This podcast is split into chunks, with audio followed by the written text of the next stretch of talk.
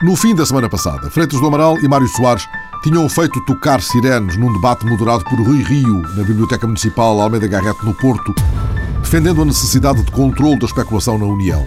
Freitas do Amaral disse não estar disposto a aceitar calado que a senhora Merkel dê ordens a Portugal como se fosse a senhora da Quinta. Considerou que a ajuda externa não tem de ser um fantasma e que o governo de gestão não é um espantalho do desgoverno. O governo de gestão não é um palhaço, não é um boneco. Não, é um governo que não pode eh, cumprir o seu programa como se estivesse em plenitude de funções, mas tem que assegurar a continuidade do Estado até entregar ao governo seguinte. E Mário Soares mostrou-se apreensivo com a possibilidade de Portugal ficar paralisado por vários meses, enquanto os partidos discutem alegremente as culpas e os culpados da crise. É preciso que os políticos dos respectivos partidos não se injuriem uns aos outros. Mesmo que, por exemplo, não tenham um passado muito glorioso em matéria de respeito pelos dinheiros alheios ou coisa assim, ou outro que diga uma coisa e depois diga outra, não podemos estar a chamar este é um bandido, este é um, é um mentiroso, aquele é este, bem porque assim não chegamos a parte nenhuma. Na quarta-feira, o Financial Times noticiou novas conversas entre Lisboa e Bruxelas, motivadas pela necessidade urgente de financiamento. O governo ainda desmentiu a notícia, mas Teixeira dos Santos lançou nova lebre numa resposta por escrito a uma pergunta do Jornal de Negócios. O governo vai ter de pedir ajuda externa. Francisco Assis tinha dito à Renascença que situações de emergência exigem soluções de emergência e já em cima da formalização do pedido de ajuda, negava qualquer divergência com o líder pronto, entretanto, para se render às circunstâncias. Isso não contradiz nada ao que disse o Sr. Primeiro-Ministro. É que se, se, assistirmos a uma degradação das condições de, nosso, das condições de financiamento externo da nossa economia, do Estado e do nosso sistema financeiro, como consequência da grave crise política que foi aberta irresponsavelmente pelos partidos da oposição, então estaremos perante uma situação excepcional que exigirá uma resposta excepcional. Já Jorge Lacão ensaiara um se no Parlamento. Se tiver que agir em matéria de financiamento externo, o governo que tanto tem procurado o país agirá patrioticamente, como sempre, em defesa do interesse nacional. Logo em cima das 8 da noite, Sócrates apareceu em direto em todos os canais, mas era alarme falso. Uh, oh Luís, vê lá na, se, como é que fico a olhar para os. Se, assim fica melhor ou fica melhor assim? Meia hora depois, o Primeiro-Ministro confirmava finalmente o pedido de ajuda externa. Gostaria de comunicar aos portugueses que o Governo decidiu hoje mesmo dirigir à Comissão Europeia um pedido de assistência financeira, por forma a garantir as condições de financiamento ao nosso país, ao nosso sistema financeiro e à nossa economia. E fizemos-lo nos termos que têm em conta a situação política nacional e as limitações constitucionais do governo como governo de gestão. E deixava uma garantia. Quero garantir a todos que me empenharei com toda a minha determinação para que a negociação deste pedido de ajuda tenha os menores custos possíveis para Portugal e para os portugueses. Este é, sem dúvida, um tempo de grande exigência e de grande responsabilidade. É um tempo que impõe um juízo claro e uma vontade firme. Um tempo para que cada um de nós dê o melhor de si próprio ao serviço de Portugal e ao serviço dos portugueses. Pouco depois, Pedro Passos Coelho aparecia nas televisões. O PSD não deixará de apoiar este pedido de ajuda externa que o Governo hoje endereçou à União Europeia. Disse informei já também o Sr. Presidente da República. Este, esta ajuda que está a ser solicitada merecerá o apoio do PSD, tal como de resto já comuniquei formalmente e pessoalmente ao Governo ainda durante a semana passada. E Pedro Passos Coelho definia balizas. Até que possa ser eleito em Portugal um governo com força e com credibilidade suficiente para negociar um quadro de ajuda mais completo. De médio e longo prazo, é indispensável que o governo em funções possa negociar um quadro mínimo de ajuda que não deixará de contar com o apoio do Partido Social Democrata. Agostinho Lopes, do PCP, isto já cheirava a esturro. Depois da dramatização que o governo estava a fazer do leilão da dívida pública hoje, se estava a preparar qualquer coisa, estava-se a preparar a justificação para um pedido de ajuda externa. E Francisco Louçã Vamos ver o que lá vem. Se as medidas forem cortar as pensões como o governo pretendia, José Sócrates sabe que nós não permitiremos. Se for cortar os salários, não permitiremos. Isso já aconteceu em, na uh, anterior passagem do FMI e foi um desastre durante muitos anos. Paulo Portas preferiu não comentar a quente. No dia seguinte, explicou porque é que o apoio do CDS tem condições. O CDS não pactua com obras ou projetos que agravem o endividamento. Não descuida o crescimento económico sem o qual não há criação de emprego. O CDS é exigente na questão social quando estamos a falar dos mais pobres.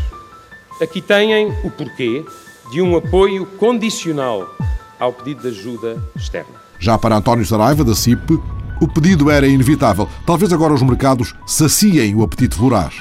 Era uma situação insustentável, pelo menos que pare esta voracidade dos mercados e daqueles que nos vão emprestando dinheiro e que com esta acalmia que gostaria que agora eh, fosse vivida a partir desta declaração do pedido de ajuda, eh, possamos gerar condições para corrigir rumos e possamos gerar a riqueza à qualidade de vida a que nos habituamos. João Machado, da CAP. O pedido já vem com atraso. Deveria ter sido feito mais cedo, escusávamos ter passado por este calvário dos juros e da colocação de dívida e poderia eventualmente o país ter poupado algum dinheiro. Acho que agora, daqui para a frente, nós temos um quadro de estabilidade em termos financeiros, temos que fazer as reformas que o país não fez e que o governo não conseguiu fazer no último ano e meio.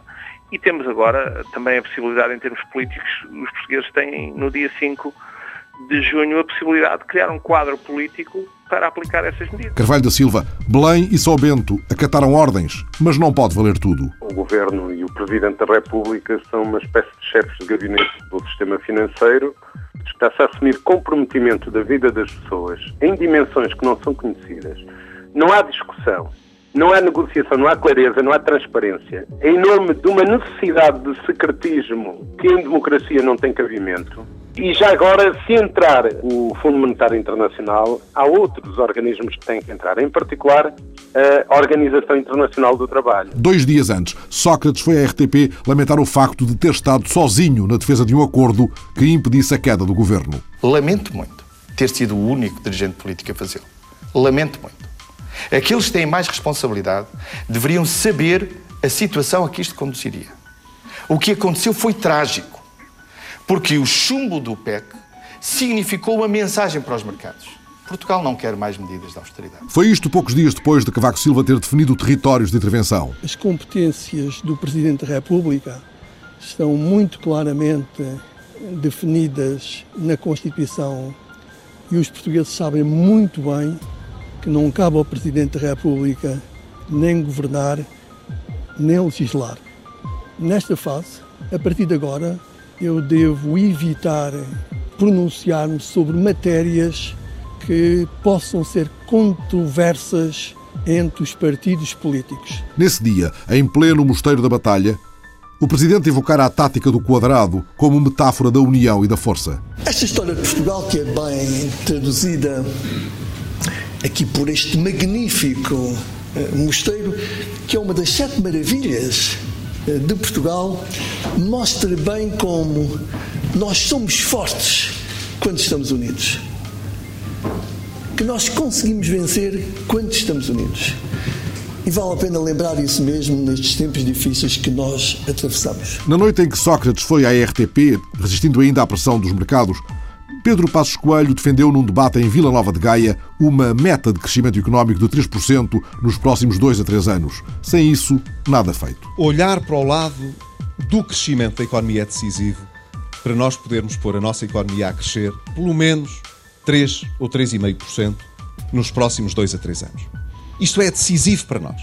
Se o não fizermos, não há pacotes de austeridade que valham. Mas na RTP, Sócrates prometia tudo fazer para evitar o cenário de ajuda externa. Uma frase dessa noite. Entre nós e o FMI, há 10 milhões de portugueses que pagarão por isso. E Sócrates prometia lutar por uma maioria. Lutarei, se ganhar as eleições, por um governo maioritário. E, se perder? e acho que, e se perder, acho que quem ganhar deve ter um governo maioritário. Isso é da maior importância. E foi ou não, perguntaram-lhe, foi ou não discutido qualquer pedido de empréstimo intercalar no Conselho de Estado? Não, não foi, não foi. Isso é apenas uma matéria que vi na imprensa, mas isso não foi referido.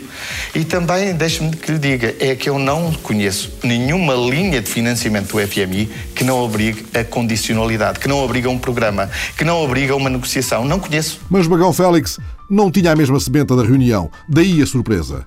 Surpreendido e perplexo. Eu sei o que é que se passou no Conselho de Estado. Obviamente não vou revelar, como é óbvio, mas eu acho que, que também há situações que não podem ficar em claro. De facto, o que o Sr. Primeiro-Ministro ontem disse não corresponde à realidade. É uma questão factual. Mas eu não quero acrescentar mais ruído esta situação. Carlos César negou que se tivesse falado em empréstimo intercalar e referiu-se ao atrevimento de Bagão Félix em falar de ética. E Almeida Santos disse não ter memória de um membro do Conselho de Estado falar de outro membro do Conselho de Estado daquela maneira. António Capucho, cala-te boca. Foi a semana passada com uma posição conjunta dos banqueiros, anunciando o fim dos empréstimos da banca ao Estado e pressionando o governo a um pedido de ajuda depois de um encontro com o governador do Banco de Portugal. Perderam a vergonha, disse José Manuel Pureza do Bloco e Ana Gomes do PS, têm andado a esmifrar o Estado. Os presidentes dos vários bancos, entretanto fragilizados pelos cortes das agências de rating, que em dois casos os lançaram para o saco do lixo, foram explicando na TVI as razões de uma urgência. Carlos Santos Ferreira, do BCP. Acho que é indispensável que neste momento Portugal peça um apoio intercalar à Comissão Europeia. Em julho, agosto, o novo governo, e eu espero sinceramente que esse novo governo seja uma maioria forte, uma maioria reforçada, uma maioria com ideias claras, esse novo governo terá condições para pedir o apoio do Fundo Europeu de Estabilização Financeira. E Ricardo Salgado, entrevistado por Judite de Souza na TVI, de que é que estão à espera? É urgente pedi-lo já, é grave se não for feito, porque é preciso neutralizar este efeito da subida rapidíssima das taxas de juros, tranquilizar os mercados e tranquilizar os portugueses que se vão apresentar às eleições. Responderia Durão Barroso no dia seguinte ao apelo dos banqueiros? Não, não sei de que ajuda de que está a falar. Há um programa, o que está previsto, que é o mecanismo que nós temos é um mecanismo eh, do mecanismo financeiro para a estabilidade financeira, um mecanismo da União Europeia em que participa também o Fundo Monetário Internacional. Ah, não, não sei, isso não sei o que é que estão a falar. Jerónimo de Souza propôs, entretanto, que fossem vendidos 20% dos títulos e obrigações que as instituições públicas nacionais detêm no estrangeiro. Isso bastaria, disse ele, para aliviar a pressão. Instituições públicas nacionais têm títulos e obrigações no estrangeiro que, num quadro de operação normal de mercado, e eu quero dizer que esses valores são na ordem dos 55 mil milhões de euros, bastaria a venda de 20% desses títulos e dessas obrigações e a compra da dívida pública portuguesa para nós desatarmos portanto, e aliviarmos esta corda que se coloca neste momento. Foi outra, contudo, a sugestão do Fernando Henrique, entrevistado também pela TVI. Seria a aplicação de uma, de uma chamemos de uma sobretaxa às empresas que tiveram lucros superiores a, a 5 ou 10 milhões de euros, para não estar a, a afetar as empresas eh, muito pequenas, e tal como o Governo fez um imposto especial sobre os bancos, no meu ponto de vista, não tinha nenhuma justificação, porque é que não se faz, utiliza essa metodologia e se aplica um imposto extraordinário eh, de convergência nacional, de unidade nacional. Sobre os lucros das grandes empresas. Sobre os lucros das empresas que tiveram lucros superiores a 5 ou 10 eh, milhões de euros. Outro tópico político da semana, a proposta de uma conversa sem constrangimentos feita pelo Bloco ao Partido Comunista. Jerónimo de Sousa mostrou abertura para o encontro. E Bernardino Soares reforçou a ideia. A proposta do Bloco foi encarada com naturalidade. É uma reunião, como já fizemos eh, outras vezes, uma coisa normal no relacionamento entre os partidos. Neste momento, justifica-se particularmente esta reunião, pensamos nós, e por isso correspondemos àquilo que nos foi proposto, dada a gravíssima situação económica e social em que o país se encontra. Pedro Soares, do Bloco. Este é o momento para trocarmos opiniões. Esta troca de opiniões eh, serve precisamente para perspectivar uh, possíveis convergências e possíveis iniciativas neste caminho de combate às políticas uh, recessivas e de austeridade que estão a afetar os portugueses gravemente, com os cortes salariais, com o aumento do desemprego. Cabe, entretanto, mais gente na conversa? Ana Gomes, do PS, que não seja uma cimeira apertadinha. E Carlos Brito, antigo dirigente do BCP, já é bom que se entendam a conversar e que estendam a conversa a mais vozes. PCP e Bloco começaram a conversa quando esta emissão entrou em estúdio. Já António Arnaud tinha defendido que o seu partido, entretanto reunido em Congresso, deveria negociar preferencialmente com o PCP e com o Bloco. Alegre lembrou que não há soluções de esquerda sem o PS. E Francisco Assis anotou que PCP e Bloco são dois arcaísmos. O encontro entre o PCP e o Bloco não deixará de ter eco no Congresso do PS, cujos trabalhos escapam já também ao alinhamento desta emissão. Francisco Assis fez saber, entretanto, que não será líder parlamentar do Partido Socialista e Pedro Passos Coelho lamentou que Manuela Ferreira Leite não tenha querido integrar as listas do PSD em lugar de topo. Eu teria gostado muito que a doutora Manuela Ferreira Leite fosse candidata às eleições eh, legislativas como cabeça de lista do PSD. E por isso lhe enderecei esse convite, convencido de que a sua participação valorizaria as nossas listas e seria uma forma, politicamente, de mostrar que muito daquilo que foi o seu discurso político, hoje, a realidade, tendo-lhe dado razão, mereceria que tivesse o devido destaque na eleição que vai ser disputada. Entretanto, João Cordeiro, presidente da Associação Nacional de Farmácias, apresentava ao Governo Regional da Madeira uma fatura com o ultimato. A nossa expectativa é de que até ao final do mês de abril, que o Governo Regional cumpra aquilo que assumiu para com a Associação, isto é, a dívida tem que ser gradualmente reduzida. É fundamental, não há condições de crédito, como sabem, para se manter o montante. A dívida atingiu 37 meses de atraso. Volto a insistir, 37 meses e um montante que chegou a 116 milhões. E Alberto João respondia ao cobrador de fraco das farmácias. Vão falar de finanças que eu sou secretário das finanças. E politicamente, doutor, como é que explica isto à população? Que a partir de 1 de maio vai ter que pagar o equipamento. Mas quem é que um diz que a população vai ter que pagar? Porque a ameaça, ameaça, tem 20 dias para, para, para pelo menos para apresentar uma das farmácias, o desconto imediato das farmácias. Vamos lá ver, vamos lá ver. Isso de chantagens é muito grave e pode ter outra resposta. A semana passada, o Presidente da Assembleia da República fechou a legislatura deixando uma palavra amiga para os que dizem adeus a São Bento e para os que estarão de volta em breve. Não é o seu caso. Posso dizer, Senhor Presidente da Assembleia da República, Senhor Deputado Jaime Gama, terminou o seu tempo. Muito obrigado a todos e felicidades. Jaime Gama foi aplaudido de pé por todos os deputados e não deu por inteiramente perdidos os passos da repórter que o interpelava. Por que é que está de saída? Porque acho que a vida política um dia tem que ter também um fim. Um senador aplaudido na Casa da Democracia na semana em que Pinto da Costa festejou na luz um título diferente. Foi diferente porque eu nunca tinha eh, festejado um título às escuras.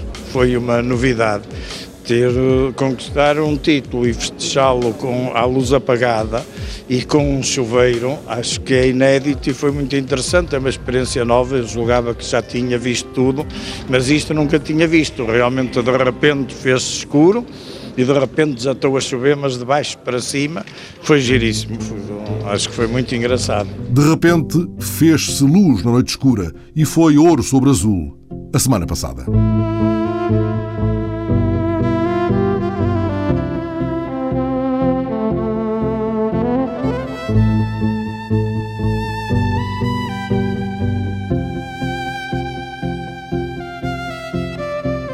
A semana passada fui saber como está a decorrer o plano anunciado pela Câmara de Ceia para a troca de 250 mil lâmpadas incandescentes por outras de baixo consumo. O objetivo desta iniciativa é o de transformar Ceia no primeiro conselho de baixo carbono em todo o país. Trata-se do programa Eco 2 Ceia, Cidade de Baixo Carbono, que prevê um plano mais vasto, articulando outros projetos como o da mobilidade elétrica, o da certificação florestal, o dos créditos de carbono e o das boas práticas ambientais. Jorge Brito, o vereador com o pluro do ambiente na Câmara de Ceia, explicou que se pretende garantir uma mais-valia ambiental, mas que este projeto é também atrativo pelo potencial económico de que se reveste. quando as equipas do Eco 2 Ceia começam a explicar aos habitantes de Ceia os ganhos ambientais desta ambiciosa troca de lâmpadas em todas as casas do Conselho, explicam-lhes também quanto é que eles irão poupar. E quanto é? As pessoas com aquele dia, com o simples facto de passarem, por exemplo, vou falar naquela troca de lâmpadas que levaram, naquele dia iriam poupar cerca de 55 a 60 euros anuais. Só com aquele pequeno gesto. Estamos a falar numa área de um território extremamente florestal, por exemplo. O que se pretende é também alterar o paradigma e fazer com que as pessoas, na componente florestal, deixem de ver o fatalismo dos incêndios, o verão e aquela questão do a floresta vai arder, para verem na questão da floresta uma mais-valia, por exemplo, na questão do carbono, na questão do crédito do carbono. E o facto das pessoas incentivarem-se, evidentemente, a poderem gerir os seus espaços florestais e verem nele não um fonte de problemas, mas alguma solução e alguma mais-valia económica. Mas aí já estamos a desenroscar outra lâmpada. Já estamos a desenroscar outra lâmpada, é verdade. Mas quem diz isso diz, por exemplo, o compromisso social que nós temos. Uma das iniciativas deste projeto, por exemplo, tem a ver com a mobilidade elétrica ligada com as questões sociais. Nós, como sabemos, temos um território de baixa densidade, como muitos destes territórios há por este país. Queremos contrariar esta tendência Queremos que o município, efetivamente, este território, se afirme e afirme estas boas práticas eh, para se elas depois serem um pouco, abrirem um leque, mas sabendo estes nossos constrangimentos, sabemos que temos muita população envelhecida e tendo esta questão da mobilidade elétrica sobre o denominador comum, vamos disponibilizar às pessoas, pretendemos disponibilizar às pessoas, veículos de mobilidade elétrica para a sua componente social, para os levar ao médico, as populações mais, de locais mais isolados, criando assim uma espécie de um local de chamamento, uma espécie de que será gerido pela Câmara ou por uma entidade a, a designar, onde irão estarão veículos elétricos disponíveis para esta mesma função, para auxiliar populações mais carenciadas. Jorge Brito vai enunciando as várias medidas do projeto Eco 2 CEIA a médio prazo, mas CEIA tem também um plano estratégico, CEIA 2020, que olha para o território com olhos de ver. Este território, face às suas potencialidades, face à sua realidade, tem que se afirmar e tem que ser uma referência nacional no contexto ambiental. Mas também fazer com que esse próprio contexto ambiental, essa própria referência, seja geradora de riqueza, seja geradora de emprego. Isto é, a sustentabilidade ambiental, tudo quanto é matéria relacionada com questões ambientais, no sentido lato, tem que drenar e tem que ter em si um ponto de referência. E esse é que é o nosso grande objetivo nessa estratégia do CEIA 2020 e no, nesse nosso plano estratégico, que tem, neste plano de baixo carbono, uma materialização, uma ação, mas que tem, por exemplo, outras ações na rede das economias criativas, parte do projeto do qual nós fazemos parte, tem na criação da rede de, de aldeias de montanha, tem na implementação da, do processo da Agenda 21 local. Portanto, há um conjunto de iniciativas que têm e depois um objetivo macro. O vereador Jorge Brito foi, entretanto, a semana passada a Lisboa a apresentar a rede de aldeias de montanha. Trata-se de integrar em rede aldeias com características únicas, dinamizando o seu potencial turístico. As aldeias de montanha vão também receber o exército de voluntários que monitorizam a troca de lâmpadas do projeto de baixo carbono, mas os desafios são mais vastos. As aldeias de montanha são um produto que nós apresentámos diretamente na semana passada com um objetivo muito concreto. Temos um território com características únicas. Nós costumamos dizer que é um pequeno diamante por lapidar. Este território, com pessoas que rico em recursos naturais, rico em questões culturais, rico em saberes, rico em sabores, no qual nós apresentamos um conceito de abordagem única e inovadora, com um conjunto de negócios coletivos, nós chamamos aquelas questões de negócios coletivos, que vão desde a rentabilidade da economia social, com a apresentação de uma bolsa social, que vão desde as questões inovadoras, onde hum, temos um parceiro estratégico que foi apresentado, que é a Fundação Vodafone, para criar, conjuntamente connosco, a aldeia mais alta de Portugal e também a aldeia mais tecnológica de Portugal. Este projeto tem a virtude de alicerçar aqui um conjunto de paradigmas num território piloto, isto é, o tecnológico, o ambiental, o social, o natural, a criação de emprego. Portanto, eu desafio efetivamente as pessoas a verem e a conhecerem este território, porque aquilo que se está a preparar e o produto que se está a preparar para a rede das aldeias de montanha é algo de facto inovador e a inovação é efetivamente a palavra-chave. E essa aldeia mais tecnológica de Portugal, que é também a mais alta, vai ter de ser virada do avesso para ostentar essa legenda. Vamos ter que virar do avesso, isso de claro. Nós temos uma lógica e defendemos eh, aqui no nosso, no nosso modelo de gestão, e acho que aquilo também deve ser um pouco exteriorizado, gestão em rede. Seja a infrarrede, no caso aqui das nossas redes das aldeias de montanhas, seja a redes externas com outros municípios que nós, muito próprios, gostamos de cultivar. Nesta rede de aldeias de montanha, temos realidades muito específicas num território que vai desde as fraldas do Açor até ao, à aldeia mais alta da Estrela.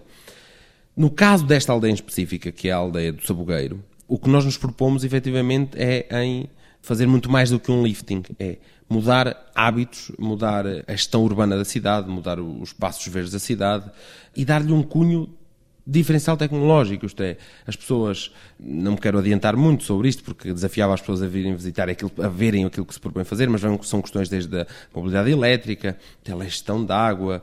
O que nós nos propomos é pôr ali uns sistemas uh, pioneiros no que toca hum, não só à monitorização da qualidade da água, mas também à questão de minimizar a questão das percas, de efetivamente sermos um ponto, um local de boas práticas sobre o que fazer com recursos hídricos, porque nós temos a noção que a questão do, da gestão da água e a gestão dos recursos hídricos vai ser um uma questão que de futuro se vai muito colocar. E o habitante do Sabugueiro, habituado a ver chegar turistas que querem comprar queijo da Serra, que novas ferramentas será obrigado a manusear?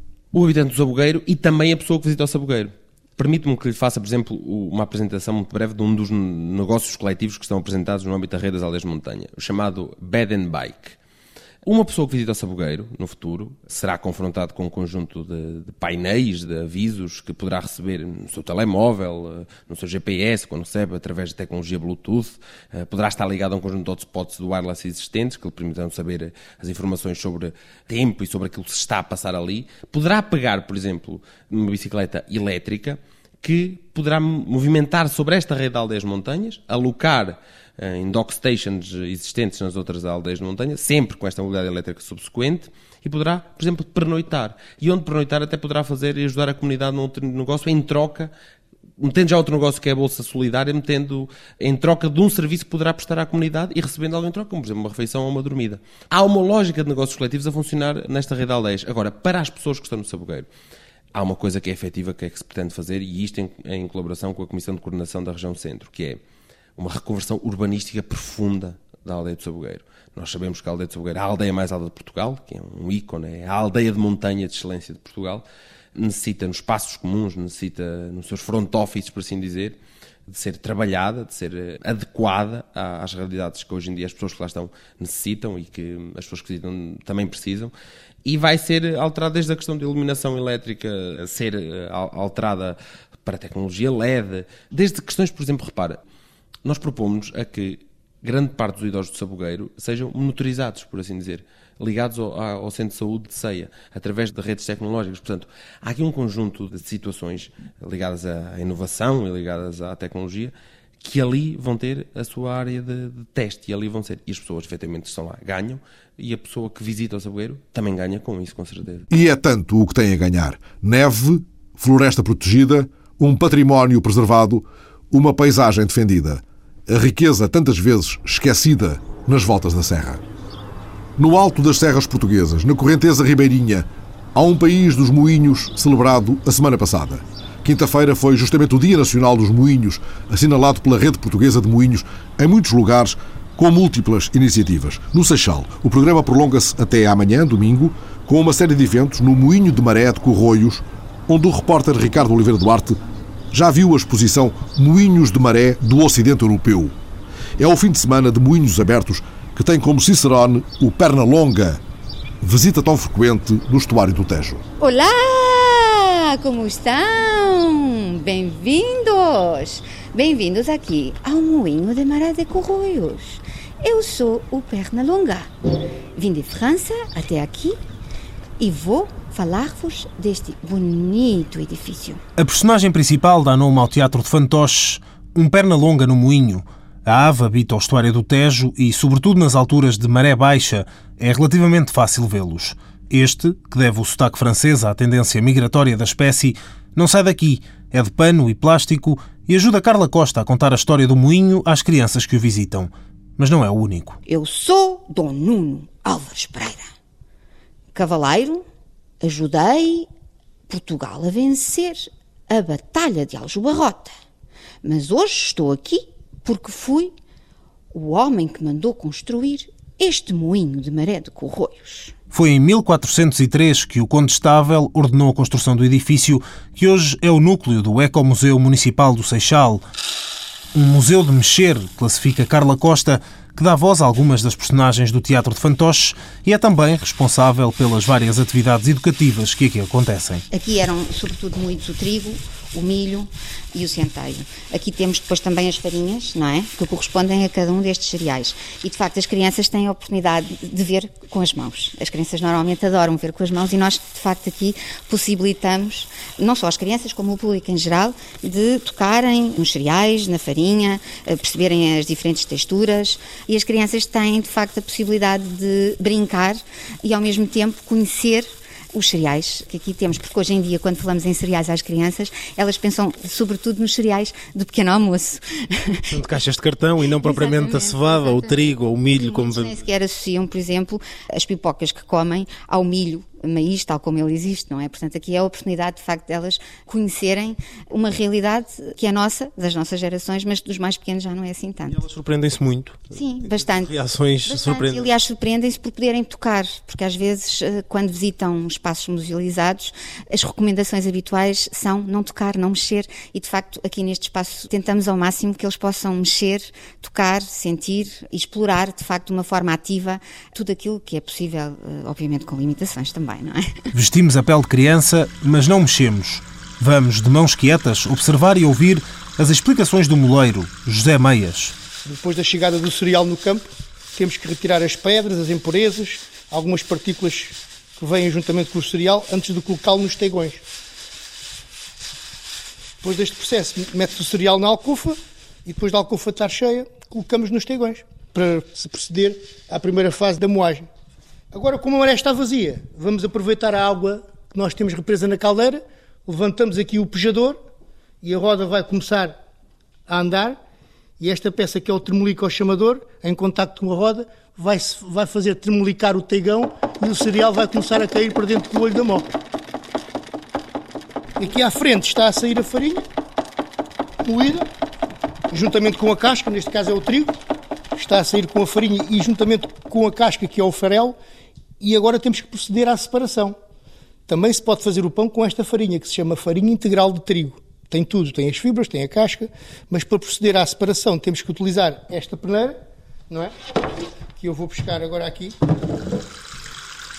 Enquanto José Meias procura a peneira na sala de moagem, Cláudia Silveira, também funcionária da Câmara do Seixal e responsável pela parte da história do edifício, explica a vantagem do moinho de maré em relação aos de vento. A sala está equipada com oito casais de, de mós que têm uma capacidade produtiva notável e daí a preferência por este tipo de edifícios, porque funcionam durante todo o ano, ou funcionavam, ao contrário do que acontecia com os moinhos de vento, que estavam mais condicionados a alguns períodos de inatividade, e têm uma capacidade produtiva muito superior pela possibilidade que têm de ter numerosos engenhos a funcionar em simultâneo. Aqui não é o vento, como o próprio nome indica, é a maré quem mais ordena e depende de quê? Depende da subida da maré. Exatamente. A maré chega aqui diariamente e numa base de duas vezes por dia. Portanto, estes moinhos não tinham um horário certo de funcionar, funcionavam de acordo com a tabela de marés. Está a maré baixa agora, mas o moleiro José Meias aproveitou a água que estava na caldeira para a moagem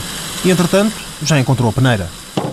E agora é que vamos proceder então à separação do farelo da farinha propriamente dita.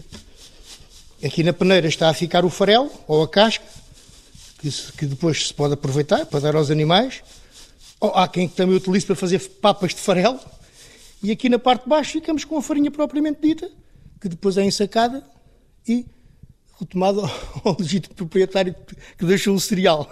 Termina assim o processo de moagem, mas não a visita.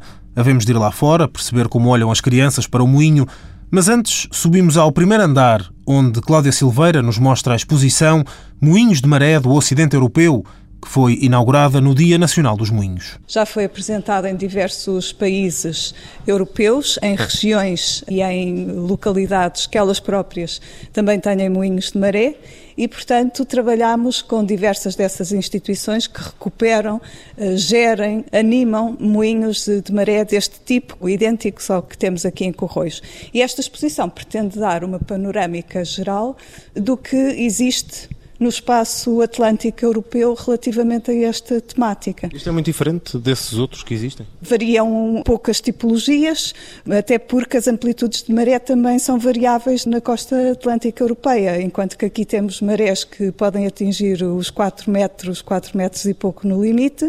Há regiões da Europa onde a amplitude de marés pode atingir os 14 metros e, portanto, nessas, por exemplo, em vez do moinho de roda horizontal como aquele que nós encontramos aqui no estuário do Tejo, adotam um moinho de roda vertical. Vista a exposição, descemos as escadas e vamos lá fora, onde Carla Costa nos mostra o resultado do ateliê Quem ao moinho vai, a pintar sai. São telas que refletem o olhar das crianças de uma escola que passou por aqui há poucos dias. Depois das crianças terem visitado o espaço, conhecido o moleiro, percebido aspectos relacionados com o funcionamento do moinho, do próprio edifício, da sua envolvente, vão de facto aqui dar largas à imaginação e pintar com tintas e pincéis. Vêm aqui e fazem os seus murais coletivos, depois ficam aqui. Agora estamos a vê-los a secar, havemos de enviá-los de volta para a escola e depois eles fazem na escola o que quiserem com eles. Difere muito eh, ou surpreende muito por vezes a interpretação que depois as crianças. Ah, sempre, sempre. É muito engraçado. Já tivemos casos de miúdos que interpretam, por exemplo, determinado tipo de características do moinho de uma forma muito, muito criativa. Os rodízios, que são as rodas que no fundo são fundamentais para o funcionamento. E, por exemplo, é uma roda muito particular. E eles têm assim eh, formas muito engraçadas de fazerem as mós. O próprio Meias, o moleiro, é também muitas vezes, enfim, pintado de uma maneira muito, muito original. E ele, por exemplo, dá-lhe imenso gozo mas uh, a envolvência é simpática e de facto olhando à, à, volta, não é? Mesmo que não tenham retido grande informação lá dentro, aqui eu penso que é, que é inspirador, sobretudo quando a maré está cheia. Agora estamos a ver uh, o lodo associado a estas zonas de Sapal. E aliás, esta zona de Sapal é muito engraçada, eles acham sempre muito da graça, miúdos e graúdos, porque nós costumamos dizer que eles são berçários de peixes e de aves, as pernalongas, as garças, facto, eh, muitas vezes vêm aqui e nidificam, não é? Tal como os peixinhos por aqui andam. É vida que corre no Tejo, em águas que em mais de 600 anos já fizeram andar muito o moinho. Pela frente, um fim de semana de moinhos abertos. Hoje, a partir das 3 da tarde, está o Pernalonga no moinho de Maré de Corroios e é daí que se inicia amanhã, a seguir ao almoço, um passeio a pé até à Ponta dos Corvos. É uma língua de areia, uma pequena praia estuarina, há quem lhe chame Praia dos Tesos. E depois, nestes dias de crise aguda, que cada qual encontre a sua enseada amena. Alexandrina Guerreiro, Ricardo Oliveira Duarte, Fernando Alves, está a semana passada.